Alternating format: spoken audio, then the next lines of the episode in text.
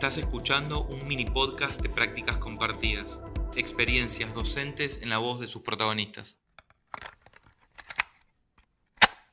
Hola, mi nombre es Natalia y soy docente del Jardín de Infantes Integral número 3 del Distrito Escolar 14.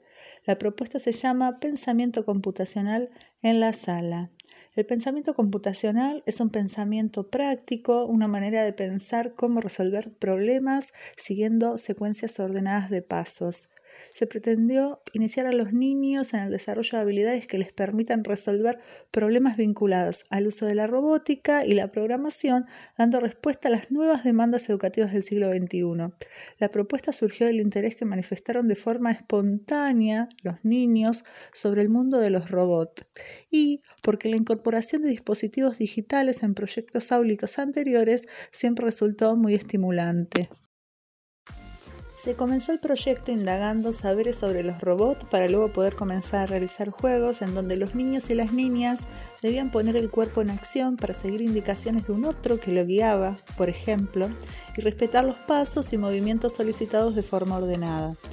Después se comenzaron a realizar juegos en donde el grupo debía programar recorridos con materiales concretos, también se hicieron juegos de reconocimiento espacial con laberintos, bloques y robots para finalmente acceder a programar el robot. Las propuestas se desarrollaron tanto en espacios del jardín de uso común como dentro de las salas a lo largo de un mes.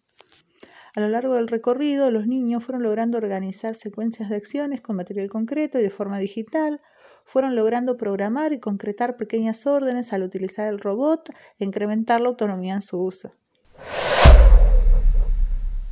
La propuesta me permitió explorar el mundo de la robótica y trabajar en un proyecto que despertara mucho interés en los chicos y las chicas.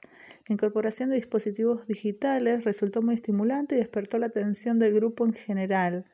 Considero que la era digital y las nuevas tecnologías han revolucionado la forma de comunicarnos y nos ofrecen muchas posibilidades y por lo tanto saber utilizarlas o crear y programar contenido interactivo les brindará a nuestros alumnos herramientas para el futuro.